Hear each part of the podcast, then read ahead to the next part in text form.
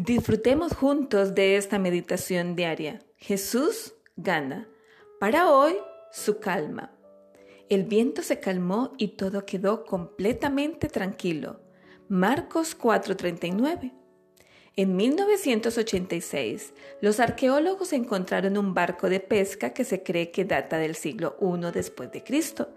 Ahora se exhibe en el centro Yikal Alon y se conoce como el barco de Jesús. Tuve el privilegio de visitar este sitio y fue toda una experiencia. Este barco de pesca tiene 27 pies de largo, 7 pies y medio de ancho y aproximadamente 4 pies de profundidad.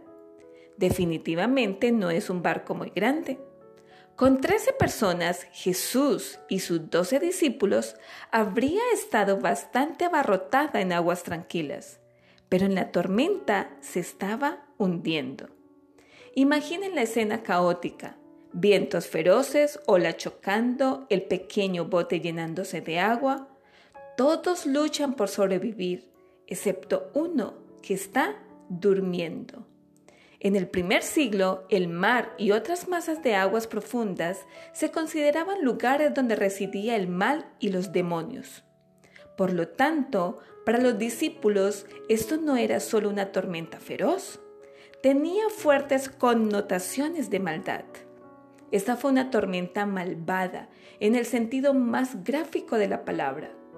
Marcos es el único escritor de los evangelios que nos dice que habían otras barcas pasando por esta tormenta, junto con la barca de Jesús y sus discípulos. ¿Te ha pasado esto alguna vez? Te golpea una tormenta inesperada tan feroz que sabes que ha venido de ella el mismo Satanás y estás bajo ataque? Sí, así es. En el arte cristiano temprano, a veces la iglesia es representada como una barca con Jesús en una tormenta. Esta visualización ayudaba a los primeros cristianos perseguidos a recordar la presencia de Jesús con ellos mientras pasaban por pruebas y tribulaciones. El milagro de la calma del mar les recordó la gran realidad de la salvación que se produjo a través de la muerte salvadora y la resurrección de Jesús. Hay muchas situaciones en la vida que amenazan nuestras mentes, nuestras almas, pero Jesús está con nosotros en la barca. Se levantó, reprendió al viento y le dijo al mar, Calla, quédate quieto. Y el viento se calmó y se volvió perfectamente tranquilo. Ya sea que estés en una tormenta de culpa, vergüenza, persecución, desesperación o miedo al futuro, recuerda que Jesús tiene el poder de calmar la tormenta. Su calma es real y está disponible.